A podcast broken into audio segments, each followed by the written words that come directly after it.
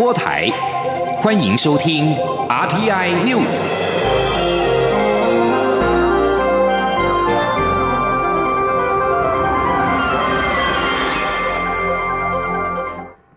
各位好，我是主播王玉伟，欢迎收听这节央广主播台提供给您的 RTI News。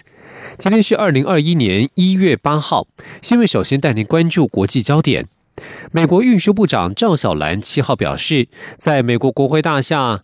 遭到攻击之后，他将辞去自己的职务。根据美联社报道，赵小兰成为总统川普支持者硬闯国会大厦之后，川普政府当当中以辞职表达抗议的最高阶成员。他指出，这次攻击对他造成很大的困扰，他无法置之不理。她的丈夫是美国参议院多数党领袖麦康奈。美国驻爱北爱尔兰特使穆瓦尼也宣布请辞，以抗议川普的支持者闯入国会大厦。这是川普团队又一人决定去职。美国国会昨天开会认证总统当选人拜登的胜选，结果川普的支持者闯入国会大厦，导致程序中断。事发后，川普并未谴责暴力，导致副国安顾问伯明等数人辞职。美国参议院民主党领袖舒默呼吁副总统彭斯引援引美国宪法第二十五条修正案，以立即将总统川普免职，并表示如果彭斯不采取行动，国会应弹劾川普。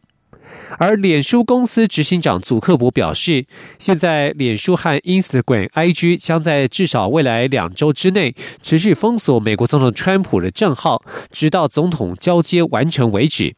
川普和其盟友持续散布选举舞弊的指控，相关讯息借由社群平台在网络上流传。而在台美关系方面，美国国会正式认证民主党总统候选人拜登当选新任总统。我总统府发言人张敦涵表示，蔡英文总统诚挚祝贺拜登当选美国新任总统，以及贺锦丽当选美国新任副总统，期盼未来台美关系能够持续深化。至于美国驻联合国大使克拉福特将访台一事，总统府七号表示诚挚欢迎。总统府发言人张敦涵表示，克拉福特来访不仅再次具体落实了台湾旅行法，也象征台美之间的坚实友谊。外交部发言人欧江安七号表示，外交部对于美国驻联大使来访表达诚挚欢迎，细节目前正在积极协调。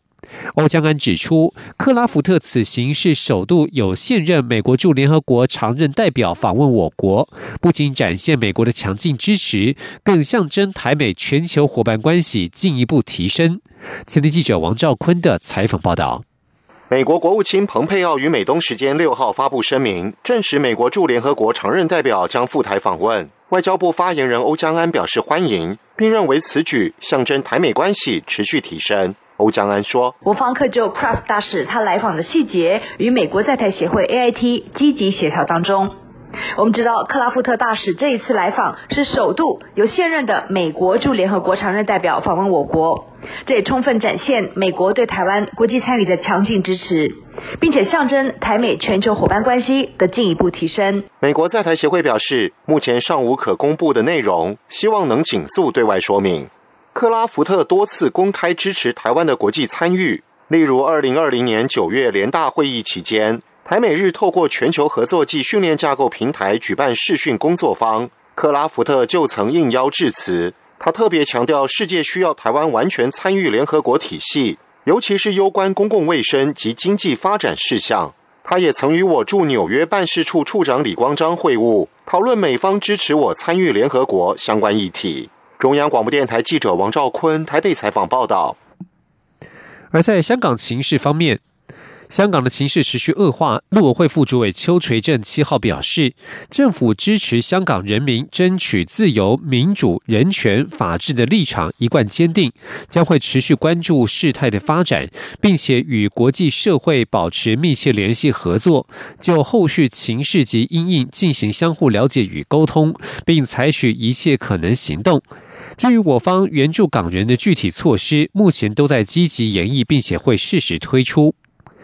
香港政府对香港民主派进行大搜捕，民进党副秘书长林非凡呼吁政府应该思考建立台湾版本的香港民主人权法案。或者对港府寄出多项制裁。对此，民进党立委林俊宪表示赞同，认为台湾应该与国际站在一起，对中国与港府施以制裁行动。时代力量立委邱显志也支持对港府提出制裁，但他也呼吁此刻应检视港澳条例，具体强化支援香港的措施，才能实际加大撑香港的能量。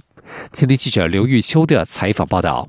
香港警方六号以涉反港版国安法、颠覆国家政权罪以及其他罪名，大规模拘捕了五十多名泛民主派人士。民进党副秘书长林非凡认为，美国去年宣布取消香港特殊待遇，前后寄出多项对港制裁后，通过香港民主人权法案，禁止侵害人权的中共官员入境。欧盟也通过欧洲联盟人权和民主行动计划，将对中共人权迫害者进一步提出制裁。台湾是时候。思考建立台湾版的香港民主人权法案或马格尼茨基人权制裁法，对中共展现态度。对此，民进党立委林俊宪大表赞同，认为台湾应该与其他民主国家站在一起，对中国港府寄出制裁行动一定能发挥效果。另外，也要强化现行的援港措施，保护香港的民主人士。两岸三地哦，以及台港之间这样的互动哦，台湾确实必须要。有更明明确的做法，我们应该加跟国跟国际的民主阵线哈，我们应该加入要同步。如果今天对于独裁者伤害人权啊，你不采取行动，你没有反应，我们很可能下一个就轮到我。时代力量邱显志也说，支持台湾思考建立台湾版的香港民主人权法案与对侵害人权者寄出制裁。不过，他也认为现阶段最重要的是修正港澳条例，具化原港措施。实力将建议立法院临时会启动修法，加大撑香港的力道。这个不管是说这个港澳十八条的原港机制，啊，就是说申请政治庇护等等，国外都有。港澳条例十八条的修法可以提出，就是说在临时会里面，好，然后大家能够让它可以这个排审并且通过。这个这个部分比较有实意了。国民党立委陈玉珍则说，香港情势引发关注。国民党过去不断呼吁应修正港澳条例，将原港机制入法，但陆委会反对。乐见执政党现在抛出强化原港措施的提议。至于对港府中国寄出制裁，陈玉珍认为，台湾对中国的经贸依存度高，对中国港府寄出制裁是否会反过来伤到台湾企业，需要进一步评估。中央广播电台记者刘秋采访报道：香港警方一月六号逮捕五十三名泛民主派人士，引起国际关切。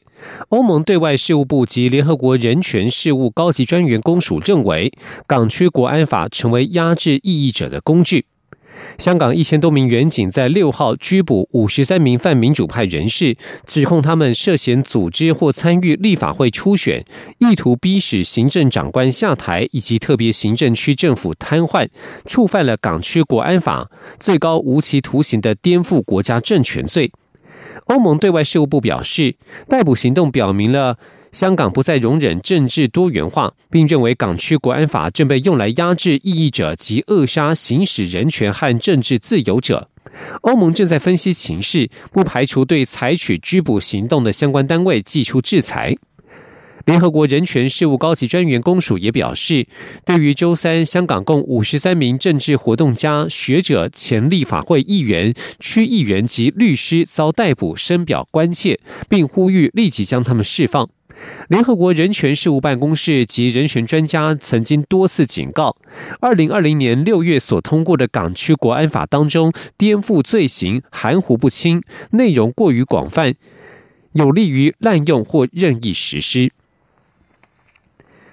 而中国在疫情方面则是加大对外宣传，引起许多国家的不满。中国武汉地区在爆发二零一九年冠状病毒疾病 （COVID-19） 武汉肺炎疫情之后，北京当局在去年宣称已经有效遏制病毒的传播，而推动一系列扩张政策，为经济带来复苏，并宣传中国去年的 GDP 成长已经超越其他全球主要经济体。然而，北京大肆宣扬战胜疫情，与目前人受疫情所苦的全球主要国家形成强烈对比更进一步加深了中国与国际社会之间的摩擦。请听以下的专题报道。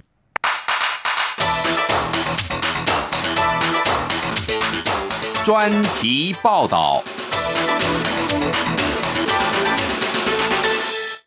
二零一九冠状病毒疾病在前年底从中国武汉地区爆发接着迅速扩大至世界各地，演变为全球大流行。而中国在疫情爆发之初隐匿相关消息，导致疫情迅速扩散到各国，并在去年稍后声称已控制住疫情，同时透过各项刺激政策使中国的经济复苏。去年十二月十八号结束的中国年度中央经济工作会议，会中暗指中国国家主席习近平希望向世界宣布，中国已成为去年经济唯一出现正成长的主要经济体。北京当局也将中国人民与病毒斗争，并成功抵御疫情对经济的影响，视为中国值得骄傲的一页历史，甚至在武汉举办一个。以 COVID-19 病毒为主题的展览。然而，中国声称的经济复苏却存在问题。分析指出，中国经济在制造业投资、私人部门的制造业反弹不足，国内需求及消费增加的速度缓慢。其宣称的经济复苏主要仰赖扩大出口，显示中国的经济反弹有体制上的缺陷。印度斯坦时报。引述伦敦政治经济学院经济学教授金克宇指出，中国宣称经济出现明显复苏，主要是中国的出口超出预期。中国出口商在全球停摆之际重新开放，成为各国在万不得已情况下的选择。金克宇认为，当全球生产基地重新开放后，这种情况可能出现逆转。再者，中国经济复苏的表现，若是如北京夸口的杰出，去年十二月的中央经济工作会议却看不到有称许之词，对经济前景更持保守态度。另一方面，日经亚洲评论资深编辑中泽克二撰文分析，中共主要会议后所发表的声明，其中未提到的内容，特别是之前会议曾出现过，这次会议。却未提到的，通常具有更深的意涵。举例而言，习近平在前年的中央经济工作会议上曾坦言，中国经济下行压力加大，跟二零一八年的年度会议指经济面临下行压力的表述，显见中国经济情况一年比一年严峻。但是去年底的中央经济工作会议声明中，经济下行压力一词不见了。中泽胜二认为，经济下行压力一直被删除，显示习近平对来年经济可能面临的下行压力保持沉默，目的是要增强人民对经济复苏的信心。此外，对习近平与北京当局来说，二零二一年是特殊的一年。今年七月是中共建党一百周年，面对如此重大时刻，习近平必须扩大宣传。描绘中国在遏制 COVID-19 病毒传播的成功，更是自己去年执政的一大成就。不过，习近平的信心与世界严峻的现实之间存在着明显的差距。按理说，中国抗疫若如此成功，各国应该会对中国伸出大拇指暗赞，但事实并非如此。北京最初隐瞒 COVID-19 病毒。导致全球遭遇疫情大流行的摧残，也让澳洲呼吁要就疫情起源进行调查。此外，中国去年颁布施行港区国安法，令东方明珠蒙尘，迫害新疆维吾尔及西藏等少数民族人权，让世人无法对北京的夸口宣传感同身受。习近平若想借着夸耀击败疫情，取得经济成就，来欢庆建党百年，但却无视全球大多数国家因中国的隐匿而深陷控制疫情的痛苦中。除了让全球对中国更为反感外，最终将使中国与国际社会的冲突进一步扩大。以上专题是由张子清撰稿播报，谢谢各位的收听。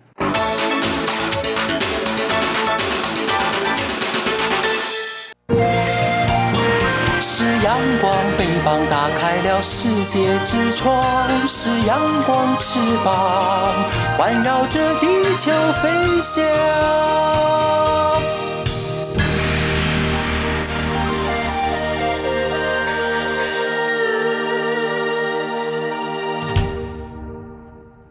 各位好，我是主播王玉伟，现在时间是上午的六点四十五分，欢迎继续收听新闻。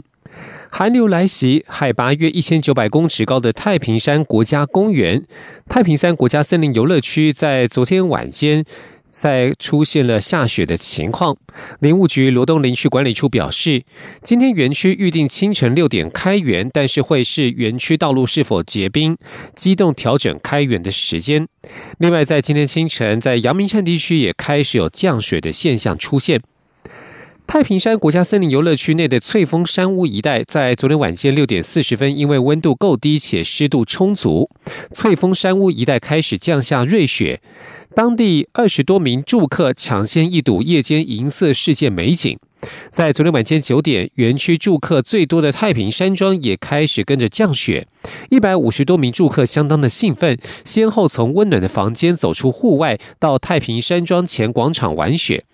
另外，近日午后因为容易有浓雾出现，今天中午十二点之后，太平山将启动预警性管制措施，入园的游客只能前往海拔较低的鸠之泽温泉区，通往海拔较高的太平山庄路段将暂时封闭。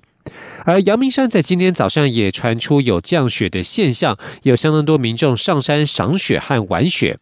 寒流发外，加上水汽充足，白天之后渴望发现更多地方降雪。今天清晨，山区和平地的气温都相当的低。根据气象局所提供的最新资料，今天的最低温是在上午五点二十分出现在新北市的五股，只有摄氏的四点七度。另外，桃园茶改场摄氏四点九度，新竹新丰摄氏五点四度。在山区方面，几乎都是处于零下低温的状态。玉山低温只有零下的七点九度，宜兰太平山零下四点一度。另外，在台北市的大屯山低温也只有零下的一点九度。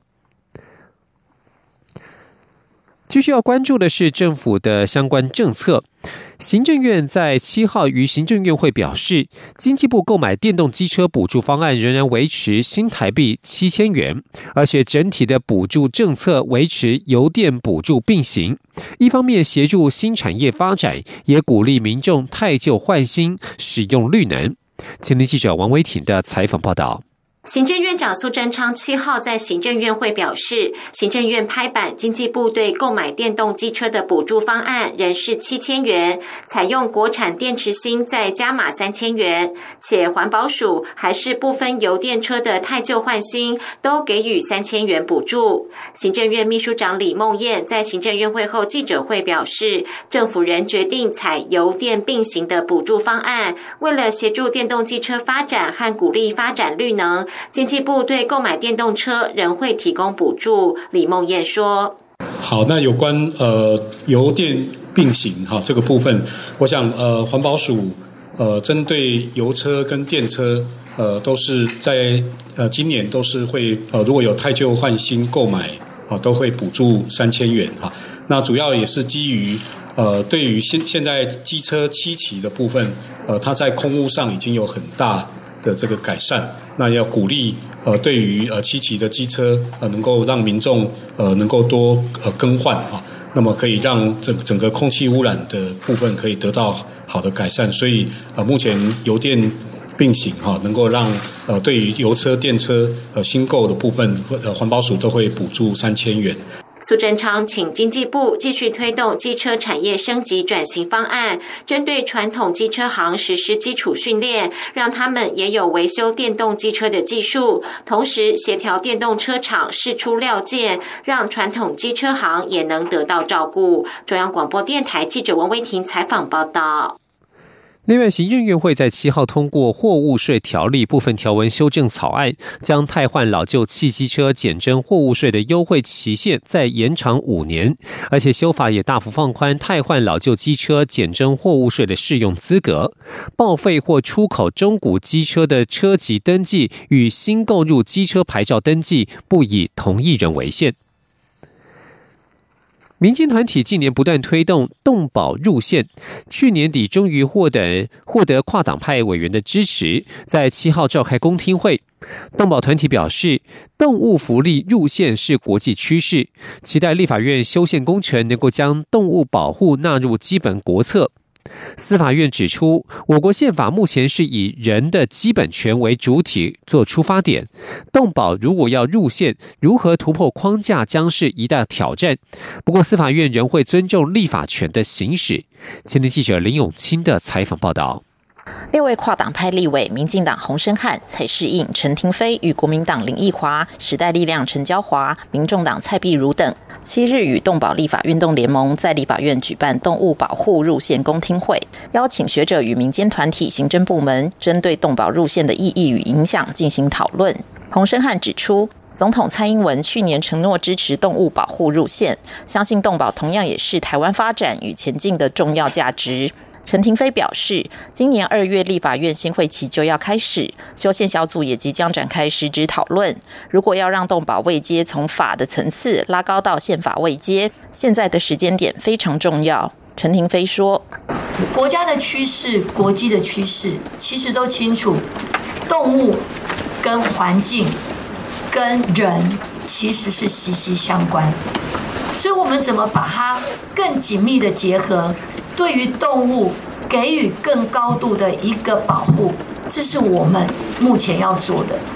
民众党立委蔡碧如认为，台湾如果能够成为世界第八个、亚洲第二个动保入线的国家，不但可以凸显台湾的道德高度，而且进步价值将渐渐具体落实到各面向的法律和政策，发展新形态的人道经济。台湾动保行政监督联盟秘书长何宗勋表示，动物的生存危机与福利品质其实都会影响人类，且善待动物更是普世价值。期待立法院修宪工程能将善待动物纳入基本国策。对于各界意见，司法院大法官书记处调办事法官蔡穆觉回应：我国宪法主要是以人的基本权为主体出发，动保入宪势必会面临如何突破框架的问题。不过，修宪为立法权的行使，司法院会表示尊重，并且乐见其成。农委会畜牧处检任技正陈中心指出，动保法在一九九八年公布，立法宗旨就是尊重动物生命以及保护动物。当时已经把经济动物、实验动物还有宠物等相关保护措施纳管。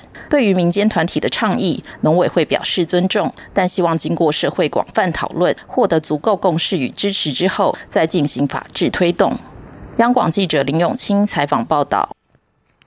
体育消息。亚洲杯篮球资格赛第三阶段在去年因为受到 COVID-19 疫情影响而延期，其中台湾所属的 B 组赛事将改到二月中在日本东京举办。体育署竞技组长洪志昌七号表示，由于日本近期疫情严峻，如果亚洲篮总仍决定如期举行，台湾不参赛就可能面临被停权与罚款，必须审慎评估。前天央广记者江昭伦的采访报道。因应亚洲杯篮球赛第三阶段资格赛将于二月十八号在东京开打，中华篮协日前召开选训会议，六号公布二十四人培训大名单，选手预计十二号报到开训。